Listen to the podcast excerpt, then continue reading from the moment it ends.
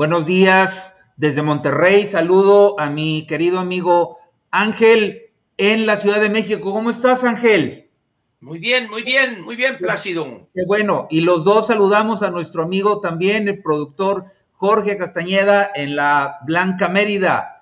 Un, el que hace posible, el que hace posible que nosotros salgamos a hacer el ridículo. Él es el responsable. Así es, así es. En esta ocasión estamos eh, ante un programa grabado. Es el primero que no sucede en vivo y me da culpa porque resulta que yo tengo que hacer un viaje a los Estados Unidos desde donde voy a estar conectado para seguir haciendo este programa con una perspectiva diferente. Me toca ir a la mera frontera entre Estados Unidos y Canadá. Voy a estar haciendo un trabajo que va a ser interesante por las cosas que se han estado desenvolviendo en este momento. Acá en México de repente sucede que tenemos ceguera de taller y los gringos son muy buenos para romper con ese principio, Ángel. Y no quise desaprovechar la oportunidad de una invitación que me hicieron algunos camaradas que están allá de mis tiempos en el Washington Post, que ahora se rinden de alguna manera ante la evidencia de un análisis que hay que decirlo, es netamente periodístico por parte del gran, el gran enemigo a vencer, en donde estuvo Carlos Slim como accionista con un asiento en el consejo, que es el New York Times, con un tema que voy a mencionar en un momento para ponerlo, para que de tal manera ah, tú, Ángel, lo puedas desarrollar. Entonces, saludamos a nuestra audiencia en México, en Estados Unidos y en otros países, en un programa que es grabado, pero que a partir del próximo jueves va a ser en vivo, transmitiendo ahora sí Ángel desde la Ciudad de México, Jorge produciendo desde Mérida y el servidor de ustedes, desde los Estados Unidos. Entonces, ¿qué te parece, mi querido Ángel, si entramos en materia con el asunto de quién fue o qué fue lo que se perdió en estas elecciones del pasado 6 de junio? ¿Quién y qué verdaderamente se perdió, Ángel? Y yo te sigo. Muy bien. Te pediría tu comprensión por lo siguiente. Hay una persona de Aguascalientes que mandó un largo comentario ahí con ustedes y me lo retransmitiste. Es el señor, con su nombre, Francisco Delgado Rojas. Y quiero comentar nada más dos cosas de esas casi tres cuartillas que envió el señor Delgado. La primera, refiriéndose a una participación que tengo yo en un programa de Carlos Alarraqui en su canal Atypical TV, cuando entrevistamos al presidente Felipe Calderón. Y él dice de esa plática con el presidente Calderón dos cosas. Primero, que por qué no le rebatí yo cosas que dijo él ahí. Señor Delgado, yo no sé si usted cuando invita a alguien a su casa, en vez de escucharlo y tratarlo con educación y con decencia, usted se lanza a mentarle la madre a ese invitado. Si usted hace eso, yo no lo hago. En primer lugar, el programa pertenece a Carlos Alarraqui y además yo le tengo un, un, aprecio y un respeto al presidente Felipe Calderón. Por lo tanto, hay cosas que yo difiero de él y que las he manifestado a lo largo de los años, pero habría sido de pésimo gusto el que yo me enfrascare en una polémica difiriendo con él cuando de lo que se trataba era, y así es en toda invitación a personajes, como es el caso del presidente Calderón, de que él exponga su punto de vista, que él se explaye. Y segundo, dice él, ¿por qué le dice presidente si él ya no preside nada? Yo no sé si el señor Delgado tiene conocimiento de cómo se manejan eh, en, en el mundo el trato a quienes han sido presidentes o primeros ministros. No se dice expresidente. El caso de Estados Unidos que tú conoces bien, Plácido, es el presidente Reagan hasta que falleció, es el presidente Bush padre hasta que se murió. Es decir, por favor, señor Delgado, eh, conozca usted cómo se maneja el trato a quienes fueron presidentes, en este caso de la República, o primeros ministros. Entonces, luego, pero dice algo que esto sí me parece, eh, pues, lamentable por esto. Eh, el señor Gilberto Lozano, que tú conoces bien, de acá de Monterrey, claro. Así es, ¿verdad? Donde en otra plática que tuvimos ahí con el eh, con Carlos Alarraqui, eh, dice, señor Verdugo, yo quiero que usted me diga cómo sí se pueden hacer las cosas, no cómo no se pueden. Ese es un, subterfugio que utilizan los ignorantes. Cuando exhibes sus mentiras o su ignorancia en temas específicos, la respuesta, en vez de decir reconozco que me equivoqué o acepto mi ignorancia, es dígame cómo sí se puede, no cómo no se puede. Pues yo le diría, contráteme como consultor, le paso mi, una propuesta de mis honorarios, entonces ya que me contrate usted, entonces le diré cómo sí se puede. Lo que no entiende el señor Delgado, quizá porque no tiene eh, este tipo de actividades eh, como su ocupación, es que en esto de lo público, Plácido, cualquier persona te puede criticar, cualquiera. Si su crítica es válida, lo que procede es que corrijamos el error señalado. Si el error señalado no existe, el que queda mal es el criticón. Pero eso de que, a ver, una crítica constructiva, dígame usted cómo si se puede. Oiga, mi obligación como crítico es decirle en dónde está usted equivocado. Si usted considera que no está equivocado, cada quien sigue por su camino. Y luego trae otra serie de consideraciones que no, no viene al caso mencionar. Pero vayamos ahora al tema. ¿Quién y qué verdaderamente se perdió este 6 de junio? Mira, Plácido, y quien nos escucha en este momento, una cosa muy curiosa es cosas como esta. Estamos enfrascados todavía hoy en la aritmética.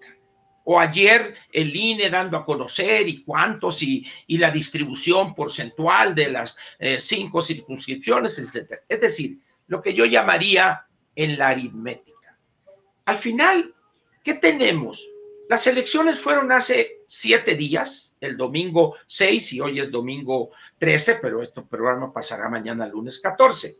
Entonces, hay cosas trascendentes que quede como quede la Cámara de Diputados, que es lo que lleva a, la polémica, vamos a decir, ahí se va la semana en la cual el INE determina ya la integración definitiva de la Cámara de Diputados, es la última semana de agosto. Apenas estamos en junio. Nos faltan julio, agosto y medio mes, dos meses y medio. Entonces, enfrascarnos ahorita que si cuántos, que si doscientos tanto, que si lo otro, no solo es ocioso, sino que nos desvía de dos cosas que yo considero importantes. ¿Quién perdió y qué fue lo que verdaderamente se perdió? Al margen de que otros digan, es que el que ganó fue el verde, el que ganó fue Bulano. Yo creo que lo más importante, Plácido, en esta elección son esas dos preguntas. ¿Quién perdió? La primera. Para mí, el derrotado el gran perdedor no es otro que López. Para mí no hay otro. El Señor se le desfonda toda una visión y ahí anda haciendo desfiguros para ver cómo las compone. Y ahorita te voy a dar dos ejemplos. El perdedor, pues, es decir, el quién, no fue otro que López. Esa es la primera respuesta. Ahora, ¿qué perdió López?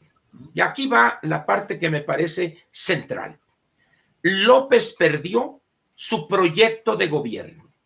Hoy López carece de proyecto de gobierno, su 4T cayó desfondada, no tiene asidero alguno y esa es su gran desesperación.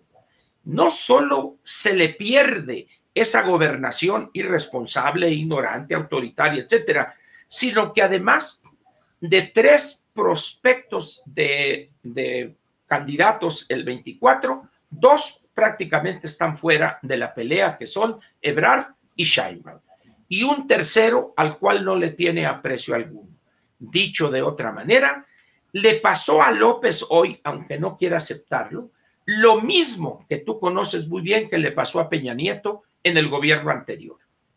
Si hay un, un error estratégico del presidente Peña, fue haber designado desde la campaña, de manera tácita, a sus dos delfines para la elección el 18. Por un lado, Miguel Ángel Osorio Chong, política, y Luis Videgaray, economía. ¿Y qué pasa cuando las cosas se le complican?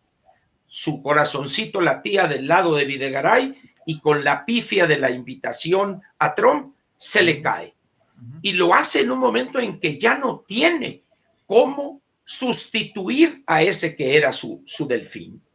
Osorio Chong nunca lo aceptaron por una serie de razones que otro día platicaremos, y le sucedió lo mismo. Entonces, ¿qué hace?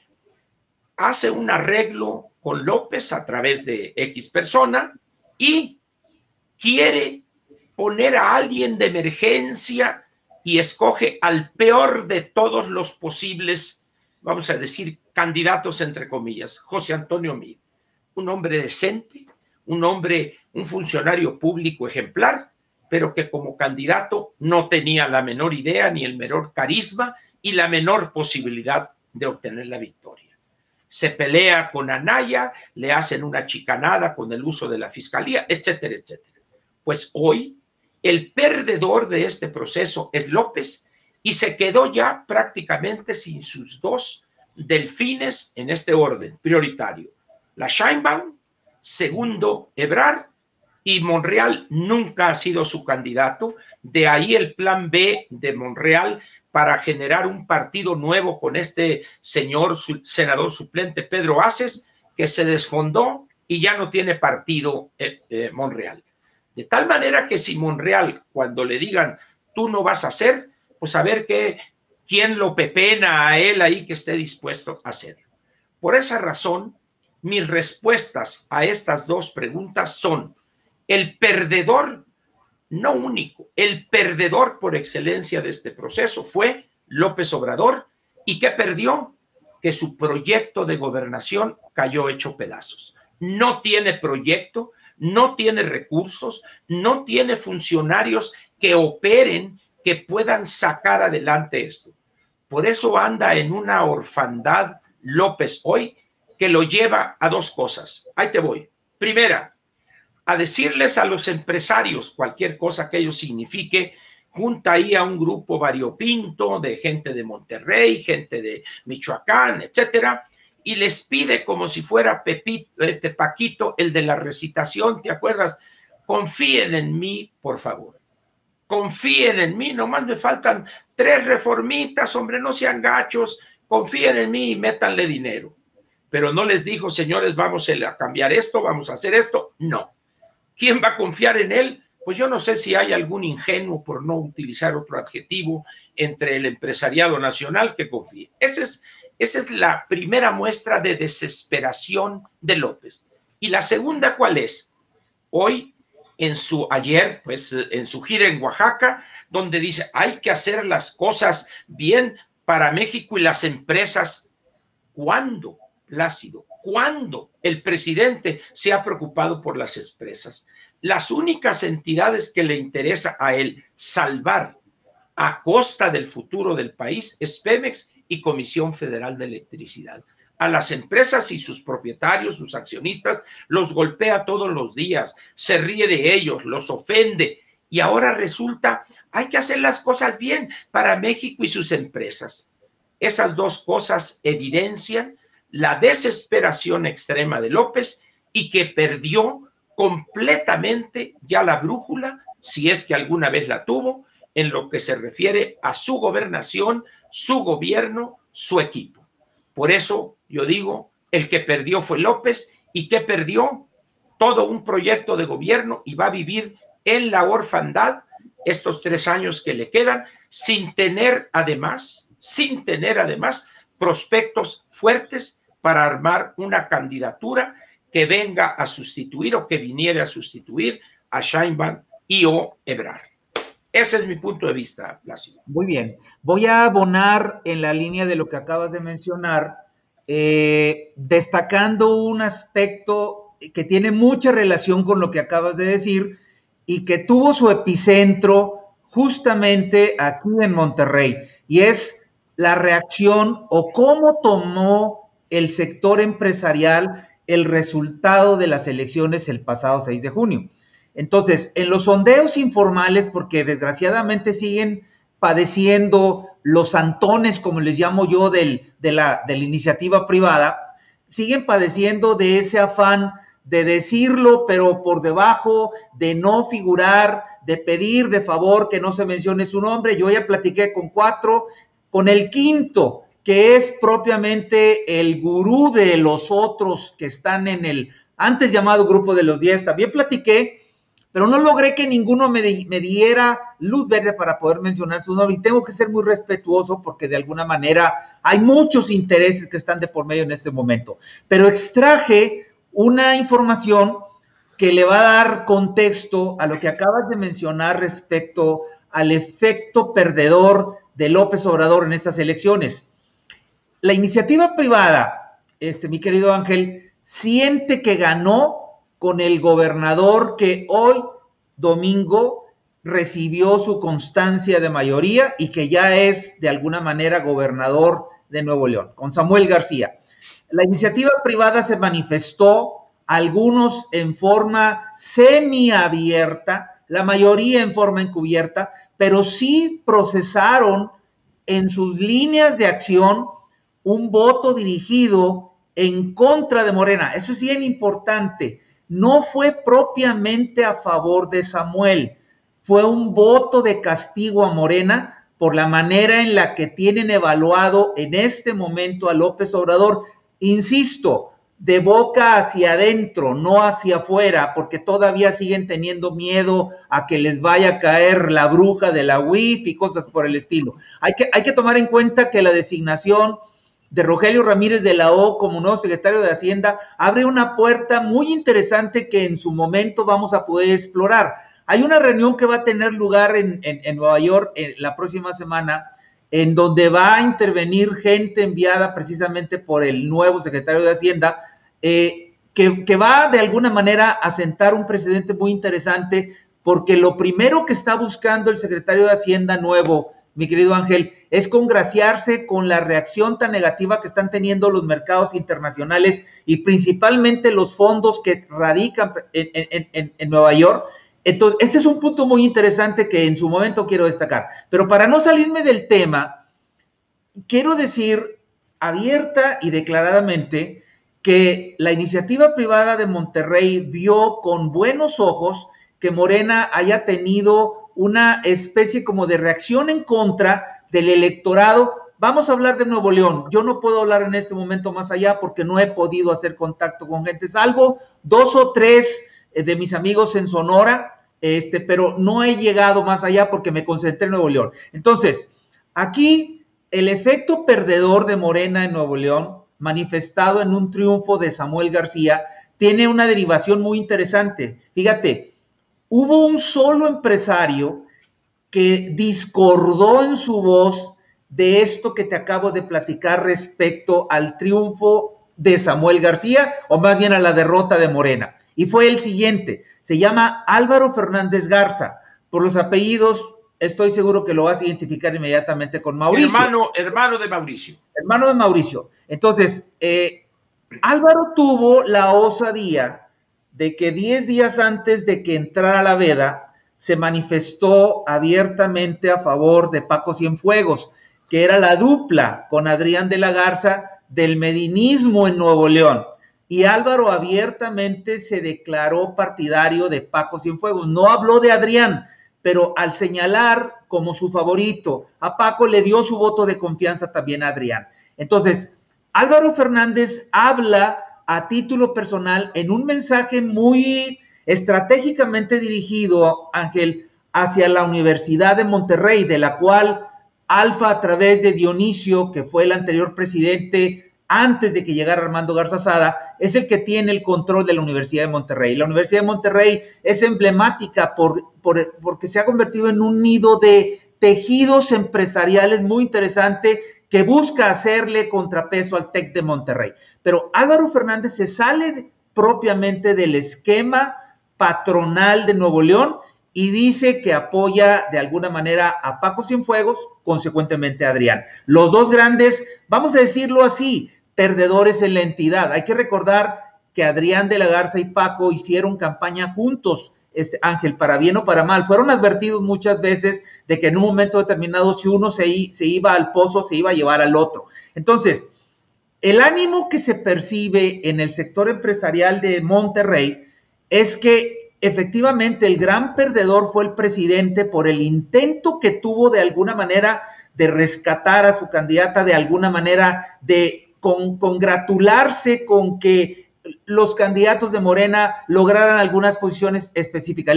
Le, tiró con mucha conciencia de causa a los municipios fuera del área metropolitana de Monterrey porque no tenía ninguna posibilidad Morena. Entonces, Aquí la lectura que se le dio al resultado de las elecciones del pasado 6 de junio es que para la empresa privada es un mal innecesario tener a Samuel García como gobernador. Fíjate cómo digo, innecesario, cuando el dicho es un mal necesario. No, es innecesario.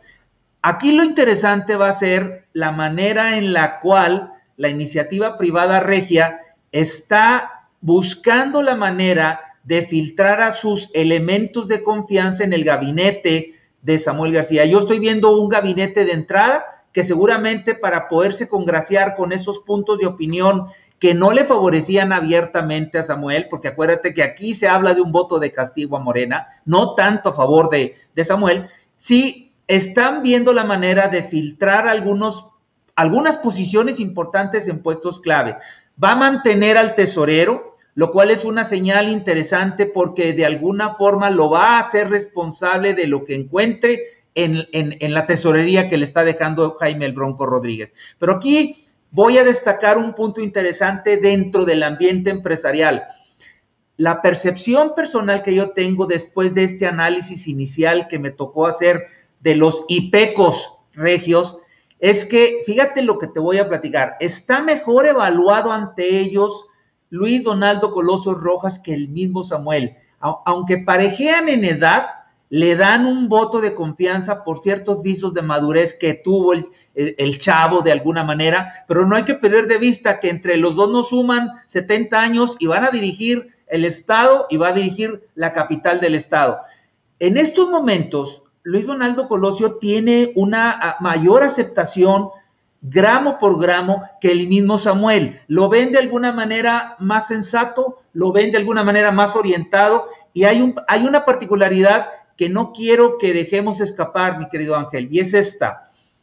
Se llama Javier Treviño el hombre de las mayores confianzas depositadas por Luis Donaldo en el desarrollo de su campaña y en el proceso de transición. Y te voy a dar un dato. Javier Treviño trabaja en el Consejo Coordinador Empresarial. Su jefe inmediato es Carlos Salazar Lobelín. Entonces, esto te puede dar una idea de por dónde va a mascar la iguana en los primeros meses del mandato, porque yo sigo pensando que va a haber una, va a haber un gabinete, por así decirlo, de transición, en donde tanto Samuel como Luis Donaldo se van a congraciar con aquellos que les dieron sus favores. Estoy hablando en forma muy concreta de quienes los apoyaron, pero cuando ya se sientan ambos con el suficiente poder como para empezar a colocar sus piezas, ahí se va a ver cómo el tesorero va a brincar, no lo va a aguantar más que a lo mejor hasta que se den los resultados del nuevo presupuesto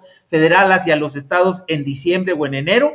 Y ahí van a empezar a meterse las piezas que tanto Samuel como Luis Donaldo van a van a tratar de hacer salvar ante la opinión pública. Entonces, el resumen, ¿cuál es? Aquí es muy sencillo. ¿Quién está apoyando más firmemente a Luis Donaldo Colosio en su estrategia de campaña y que lo está apoyando en este proceso de transición? Pues el segundo de Carlos Salazar en el Consejo Coordinador Empresarial. Eh, eh, Javier Treviño tiene muy buena imagen acá en Nuevo León, este, Ángel. Es una persona muy apreciada. De hecho, yo voy a tener una entrevista con él el próximo miércoles y me interesó más la entrevista, te lo confieso, más la entrevista con él que con Luis Donaldo, porque creo que así como esta semana pasada tuve una entrevista con Héctor Gutiérrez y le pregunté abiertamente, Héctor Gutiérrez es el consejero jurídico de la campaña de Clara, abiertamente le pregunté qué fue lo que pasó con la campaña de Clara y él respondió, yo le voy a preguntar a Javier Treviño, a ver Javier, cuáles son los planes que tienes trazado en el desempeño de tu ejercicio profesional, teniendo Donaldo en un lado y teniendo a Carlos Salazar Lomelí del Consejo Coordinador Empresarial, el santo grial de la iniciativa privada tan vilipendiada por López Obrador durante tanto tiempo en los próximos meses. ¿Cómo ves tú eso, Ángel? Mira, una de las cosas que a mí me gusta decir una y otra vez es que a mí no me gusta entrar en este tipo de, de explicaciones. ¿Por qué? Yo soy una persona que he estudiado durante muchos años el problema del poder, las relaciones de poder. Y, este es un tema que trasciende a los nombres, a las figuras, y, y en un determinado momento, esa lucha por el poder se concreta no en la mejor de las soluciones, sino en la menos mala de las soluciones. A mí me sorprende sobremanera esto que ha sucedido en Monterrey. Yo tenía un, concepto elevado, vamos a decir, de, de ese grupo que se llama empresariado de Nuevo León. Y la verdad es que ahorita para mí están completamente reprobados. ¿Por qué?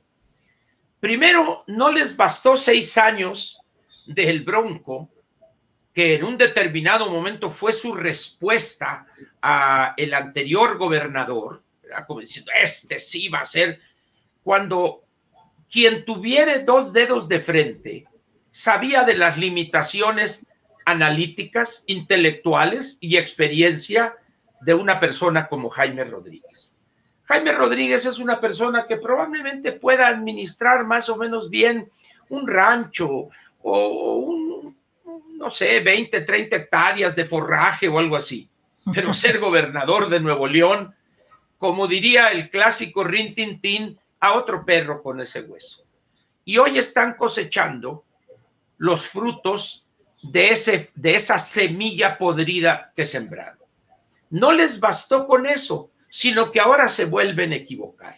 Mira, este joven Colosio, un muchacho o un joven marcado por la tragedia que lo trasciende, es algo que él no tuvo que ver ahí, pero que si no se apellidara Colosio Riojas, ni al cine podría entrar solo este muchacho. Este muchacho, en términos políticos, con el debido respeto a la memoria de su señor padre, es un don nadie. Es un hombre que se dedicó a hacer dinero, le han salido por acá propiedades y que compra y que cuentas en el extranjero, pues dice uno, en una persona con ese apellido era fácil. Y lo que me sorprende es por qué amasó una fortuna tan pequeña, cuando podía haber amasado una mayor fortuna.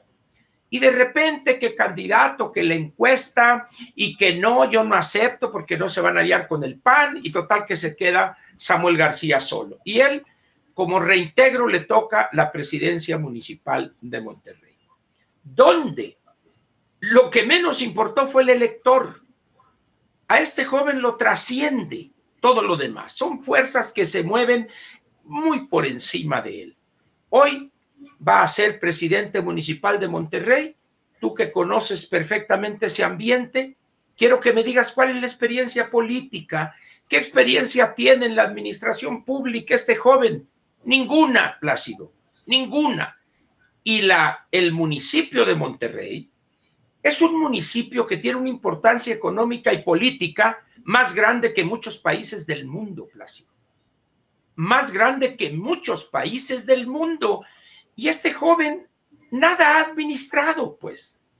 Nada, nada que anduvo de promotor de, artistas o que su despacho. Es decir, este hombre no ha trabajado realmente en su vida. Estamos hablando en la administración pública. Entonces, pues dices, bueno, por otro lado está un contrincante, un viejo priista, un hombre forjado en la práctica de la vieja política priista y que representaría quizá a los ojos de no pocos en Monterrey la peor solución o la menos mala dirían algunos.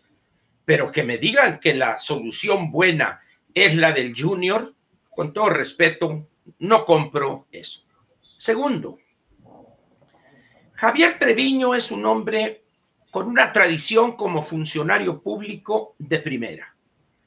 Es un hombre de una altísima calidad profesional y una responsabilidad y seriedad intelectual, honradez intelectual como funcionario público. Fue echado de, los puestos elevados, ¿por qué? Pues quizá pertenecía a otro grupo o la generación que llegó no le gustó, etcétera, etcétera. Y aparece en el Consejo Coordinador Empresarial en una posición de segunda relevancia, de segundo nivel.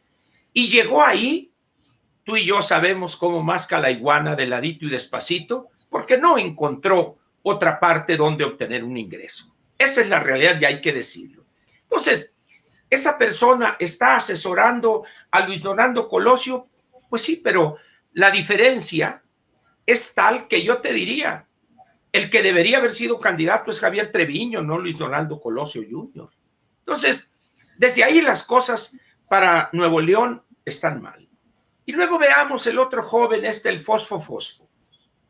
A mí me dio mucha risa hoy, ayer, perdón, leer un análisis del periódico El País, algún reportero ahí, donde dice que el error de los políticos en Nuevo León fue no haber entendido la nueva forma de hacer política o no haber entendido el papel de una influencer.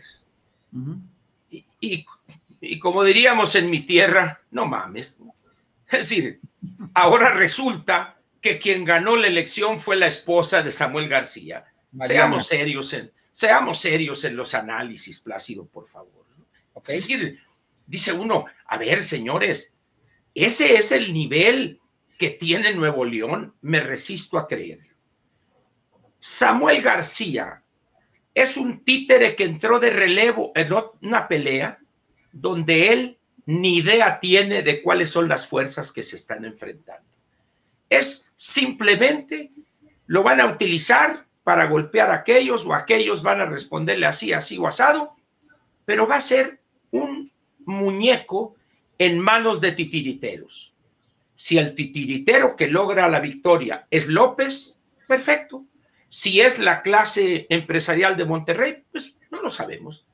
Pero el hecho es que la peor de las soluciones para el estado de Nuevo León ha sido este muchacho.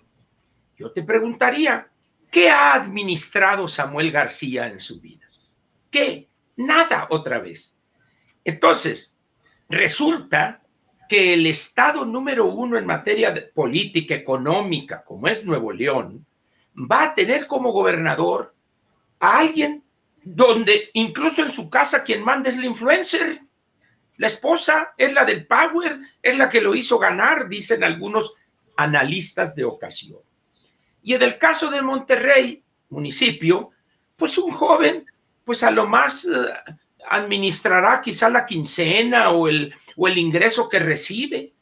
Estamos pues ante una situación donde la gobernación puesta en práctica por López ha hecho crisis incluso en este tipo de cosas. Y terminaría agregando lo siguiente, Plácido. A raíz de mis visitas y pláticas con mucha gente en Monterrey en los últimos dos o tres meses, una sospecha que yo tenía la he comprobado.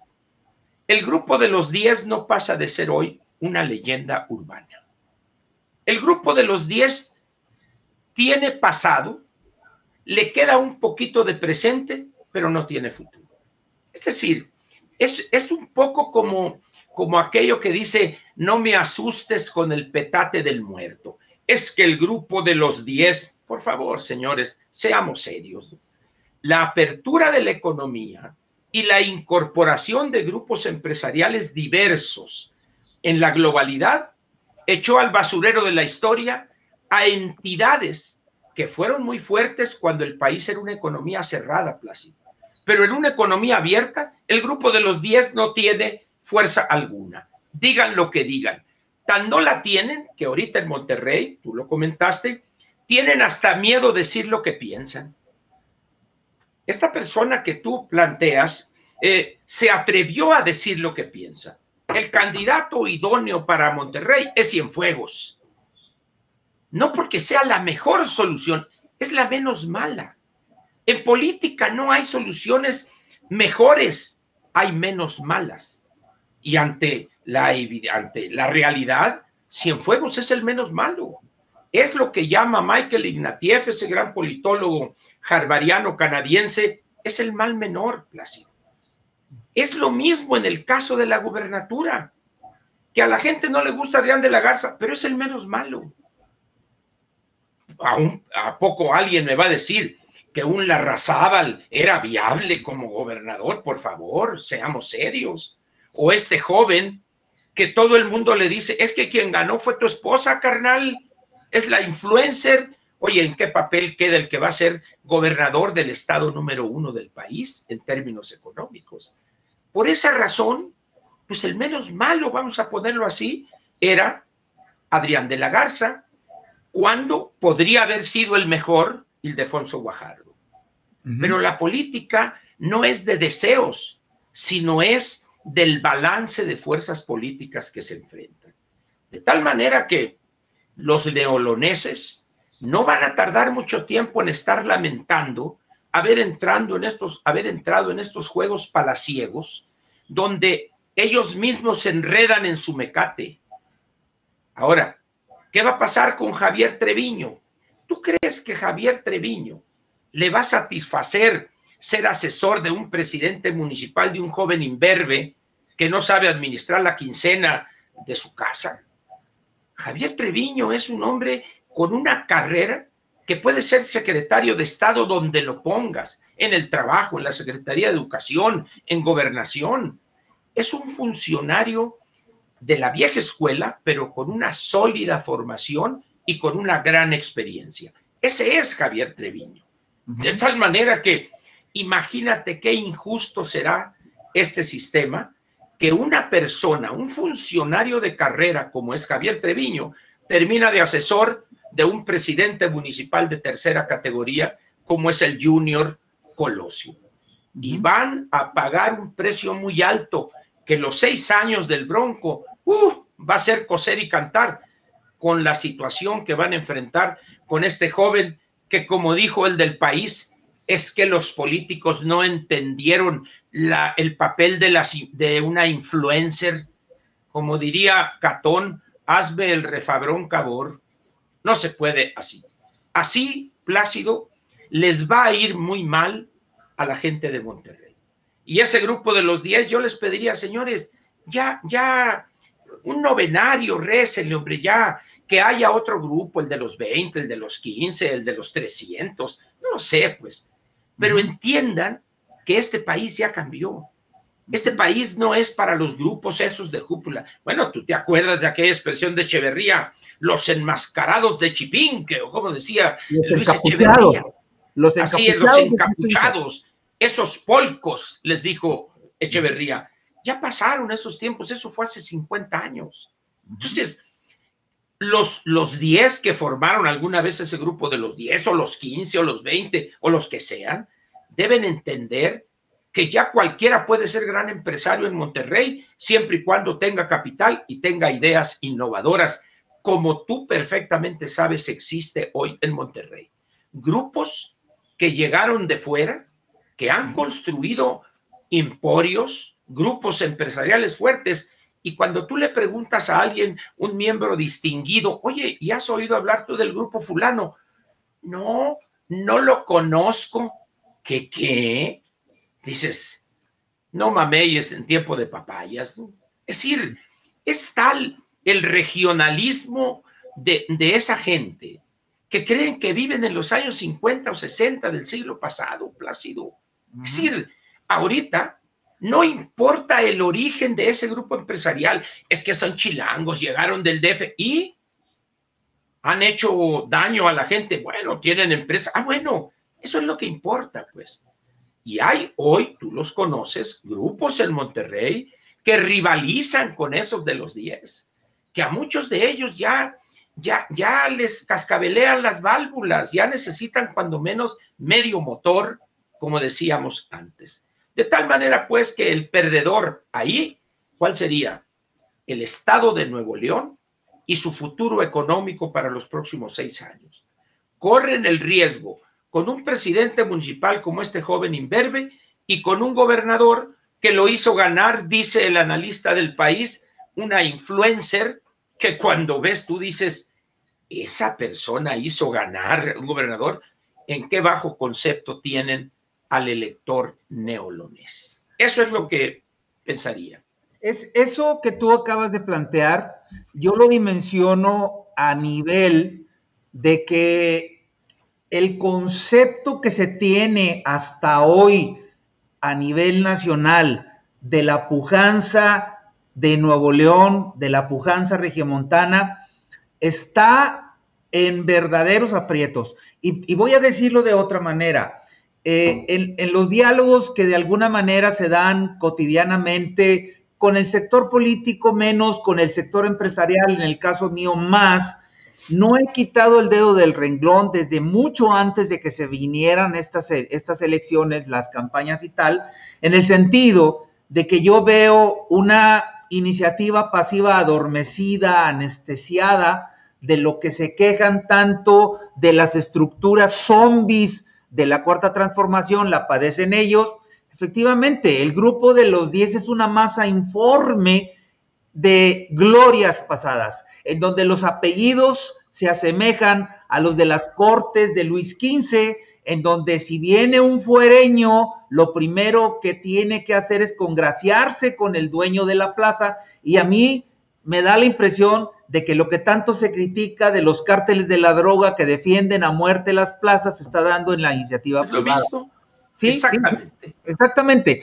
No se, no se distinguen en nada con la única diferencia de que a lo mejor en un lado hay muertos de un tipo, pero en la iniciativa privada hay muertos de otro. Como yo les digo, hay tipos de muertes peores que las físicas. La muerte del prestigio de una empresa, la muerte del prestigio de una bolengo empresarial que llegó a ser la marca no solamente a nivel nacional, sino fuera de México, que ahora en estos momentos está atravesando por uno de los peores, de las peores historias que te pueda yo, yo, yo contar. Entonces, lo que sucedió en Nuevo León con estos, eh, este gobernador y este alcalde de la ciudad más importante del estado, es un reflejo de la decadencia empresarial que tradicionalmente se convertía en factor importante de consulta, inclusive de los presidentes, es bien claro. Por supuesto, iban a cenar o a comer con ellos. Oye, fíjate, no solamente Luis Echeverría no solamente consultaba a don Eugenio, lo venía a visitar a su casa en la colonia Totalmente.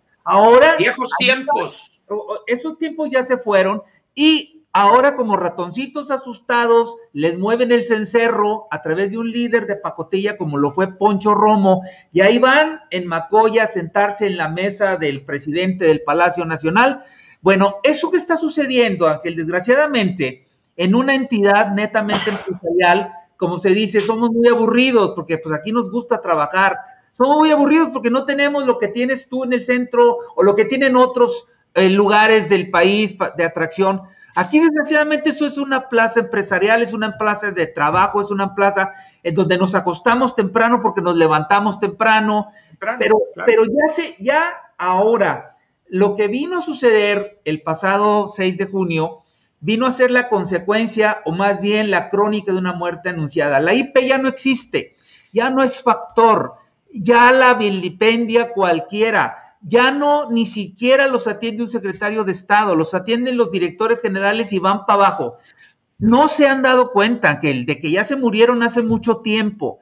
Y desgraciadamente, Ángel, desgraciadamente, lo que sucedió en las elecciones vino a ser la consecuencia de la pasividad, no solamente de la ciudadanía, en donde nos volvimos a equivocar en un momento en el que, como bien dices tú, a lo mejor hace seis años se eligió a uno que podría ser muy buen capatazo, muy buen caporal de un rancho, pero no de un estado. Fíjate, ya no de un estado, de un estado como Nuevo León todavía peor. El agravante es, muchísimo mayor. Entonces, si, si nosotros hiciéramos un ejercicio de ver hacia adelante, en donde ya nos pusieron a bailar con bailarines o bailarinas que no nos gustan del todo, pero bueno, pues ahí están.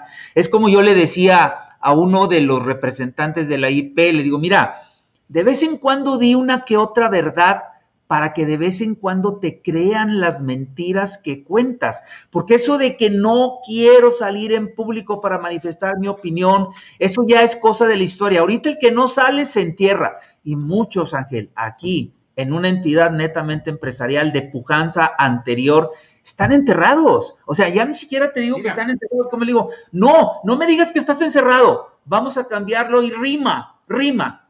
Los encerrados se volvieron enterrados. No tenemos manera de poder tocarle la puerta a la IP porque la IP prácticamente en Nuevo León ya no existe, ya no es factor como lo era antes, Ángel. Muy bien, mira, aquí dices cosas que vale la pena abundar en ellas. Primero, tú te has de acordar de aquel gran monero o caricaturista, como gustes, Luis Eduardo del Río, Rius. Rius, claro. Él decía, es que en vez de iniciativa privada, estos son privados de iniciativa. En una economía cerrada, como fue la de México antes del 87, del 86-87, ¿Sí? no necesitabas tener iniciativa, necesitabas tener la relación con el burócrata encumbrado o el poderoso, que te daba un contrato, un permiso, una concesión, y lo aprovecharon los de Nuevo León muy bien diría incluso de manera óptima. Se abre el país y estos pensaron que iban a seguir controlando, que iban a tener un pedazo del pastel de poder político. Se equivocaron rotundamente. ¿Y por qué? Porque no prepararon cuadros para que les explicaran eso. No dudo que ellos sean muy duchos en la producción de tal o cual cosa, en la evaluación de tal eh, bien industrial, etcétera. Sí, el problema es que hacer política en México es otra cosa. Y ellos dejaron de lado eso pensando que son el grupo de los 10 y que podían poner al presidente ahí a que se inclinara ante ellos. Se equivocaron rotundamente y particularmente el error se agrava a partir del año 2000. A partir de ahí los señores empiezan a cavar su tumba, cavar su tumba, cavar su tumba. Y eso, hace 20 años o 30, lo aprovechan personas con visión, dicen, allá hay una oportunidad en Monterrey, vámonos, y órale. Y en 30, 35 años construyen grupos empresariales en áreas diversas de la economía que son ejemplo hoy, pero ya juegan con otras reglas, las de economía abierta, las de la competencia feroz, cosa que aquellos no conocieron, eran los amos. Hoy, por ejemplo, tú tienes un estado que colinda con Nuevo León, Coahuila. ¿Quién ha hablado del éxito repetido que ha tenido el gobernador Riquelme? Primero, en la elección extraordinaria, en la elección del año pasado, donde les puso una pela a los de Morena, pela así, les dio de nalgadas y, les dio con todo. ¿Y sabes quién hoy le dio con todo a Morena? Sin hacerla de tos, sin aspavientos, otra vez el gobernador Riquelme. Ahí están los hechos, ahí están los números, ahí está el desempeño de ese prismo, no el prismo de Alito, el prismo del gobernador Riquelme. No fue casualidad. Así es. Ahí hay método, hay praxis, hay la comprensión de cómo deben hacerse las campañas políticas, no con un influencer ahí que anda bailando y gritando y, y fosfo fosfo. no, hombre, por favor, esto es política seria, esta es la lucha por el poder. Entonces, ahí están los resultados. Y fíjate nomás lo que son las cosas. Vayamos ahora a la esfera política. De repente aparecen allá que personajes modernos, Ulises Ruiz, César Camacho y César Augusto por allá y todo, para querer sacar a Lito, los jóvenes les dicen, y el que está calladito con resultados exitosos, ¿quién fue? Riquelme. Y mira, de alguna manera, hoy quien puede mostrar resultados, triunfos frente a Morena y que no anda ahí haciéndole al hablador y buscando reflector, es Riquelme. Y ese podría ser el que fuere a desbancar, a desbancar a Alejandro Moreno. Los otros, no, hombre, ya váyanse a cuidar nietos, por favor. Y eso puede pasarles también a no pocos de esos que pensaban que controlaban el poder político desde ser un décimo del grupo de los diez. La verdad es que es lastimoso que un estado como Nuevo León, con esa tradición, con esa fuerza, a ver, señores, ni siquiera a las nuevas generaciones les pudieron transmitir eso. Tan grave es, a ti te debe haber tocado ese día, cuando López Obrador va al auditorio Luis Elizondo, como se llama el auditorio ahí en el campus, ¿verdad? y donde están cientos o algunos miles de jóvenes alumnos del Tecnológico de Monterrey, la catedral de, de, diseminar las ventajas de una economía de mercado, babeando ante las tonterías y cosas absurdas de antepasado, acedas y caducas de López Obrador, ni siquiera a esos jóvenes pudieron imbuirles la visión moderna de la economía, las bondades de una economía de mercado. Y aquí lo estamos viendo ahorita. Tres años después, no andan como, como papalotes sin cola. Parecen pericos que los traen a toallazos. No sé si te acuerdas cuando salía en las casas viejas, aquellas en zonas rurales, que se salía el perico de la jaula y ahí andábamos con una toalla hasta que lo agarrábamos y lo volvíamos a meter. Así andan ahorita. Y creen que esa se crecía, esa, no, no, es que va a ir con el grupo de los 10. Por favor, señores, estamos en un mundo abierto, en un mundo global. Entiendan que hay que hacer empresa, hay que tomar riesgos, hay que innovar, tener posiciones disruptivas con nuevos productos, con una nueva visión de los negocios.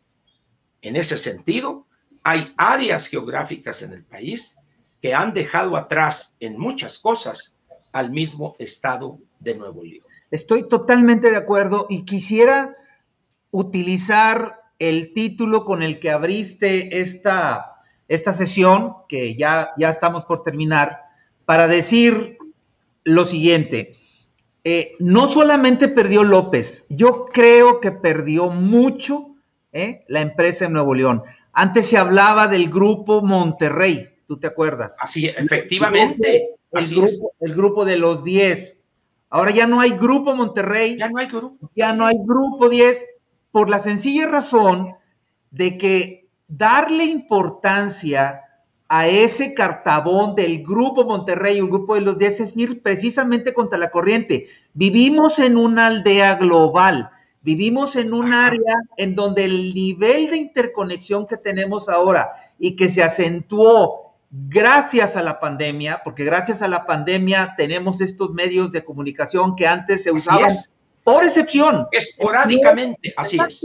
No era usual. Hoy es regla. Exacto. Hoy es regla. Exacto, ya el que, el, el, que de alguna manera no se mete en el terreno de lo disruptivo y el grupo de los 10, por así llamarlo, es todo menos disruptivo, ya está fuera de época. Claro. Está totalmente fuera de época. Entonces, los grandes perdedores, ¿quiénes fueron? Pues fue Morena, fue López Obrador, fue Alito y los que ganaron. Fíjate, yo estoy en la, en la total certeza de que si no se le da el reconocimiento a Riquelme que ya tiene en estos momentos en los números, en las matemáticas, entonces yo creo que el PRI va a cometer un gravísimo error. Error que lo puede llevar casi a desaparecer, ¿eh?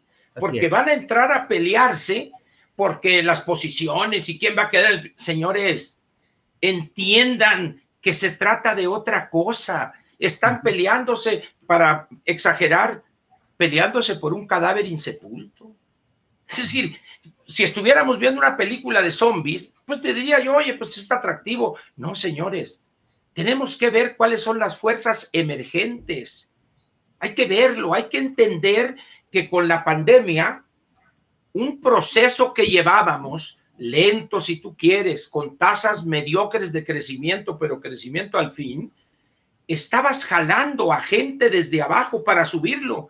Ahorita, a los que ya había subido, ya los bajaste hasta lo más profundo y ahí andan batallando por la sobrevivencia.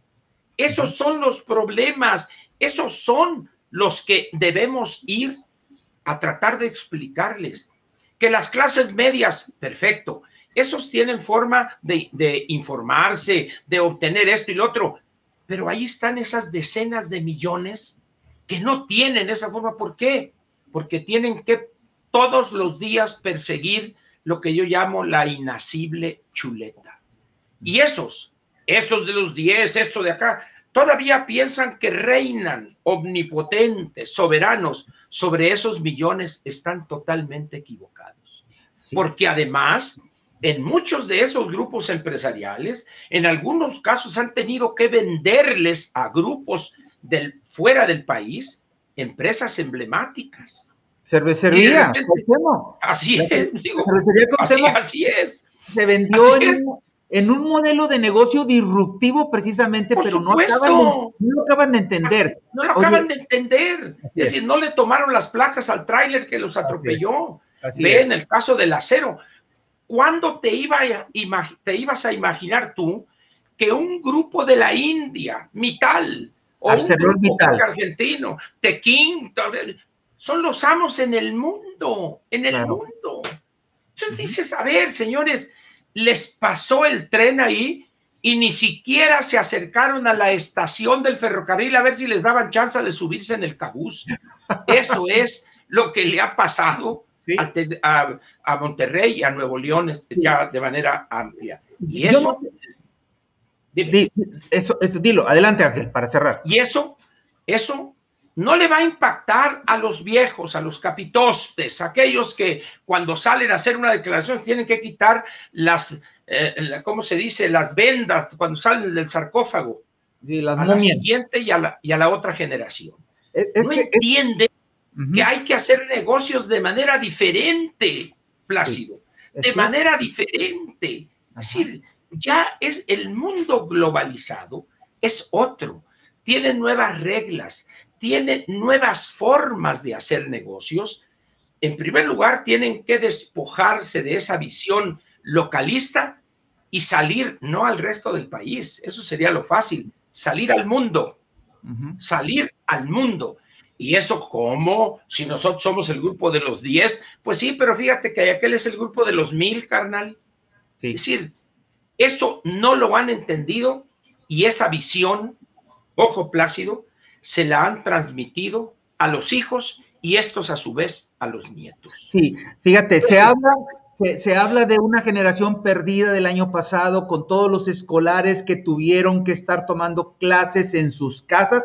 Ahí hay una generación perdida, estoy totalmente de acuerdo, pero que yo, lo, en donde yo no quito el dedo del renglón y tengo que confesarte, mi querido Ángel, que no me va muy bien en ese terreno, es en hacerles ver a los empresarios que hay una generación perdida que ellos echaron a perder, sus hijos y sus nietos, acostumbrados al confort, acostumbrados a mandar, a ser demasiado generales y poco cabos de caballería, y ahí traemos un problema que todavía es mayor. Fíjate, critica mucho la empresa privada que el gobierno de López Obrador le esté quitando el aspiracionismo a la clase media. Ellos se lo están quitando también porque no de otra manera, de otra manera, pero es lo mismo. el resultado es el mismo. Claro, y yo es. es más grave porque la empresa grande tiene copados a los organismos empresariales y el pequeño, mediano y el microempresario, que es disruptivo por necesidad. Porque ahorita es. el que no es disruptivo se lo carga la madre. No tiene futuro, no, tiene futuro.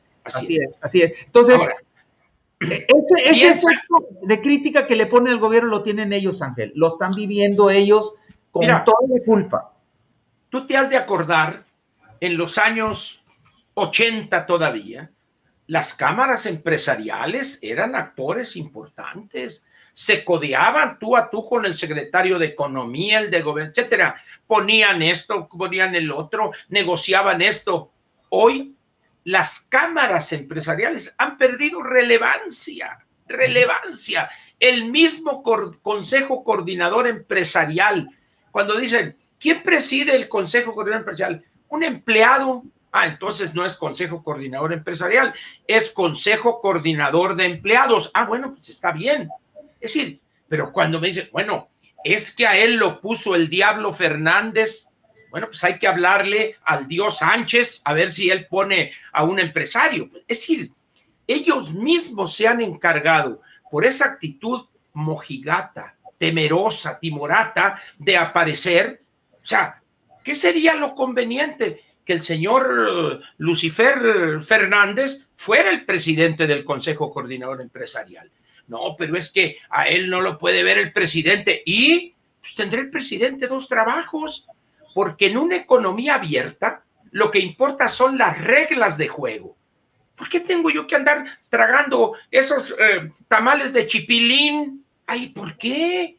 Si yo tengo lo mío, yo soy empresario, yo estoy compitiendo por ganar nuevos mercados, etcétera, etcétera. Eso es lo mío.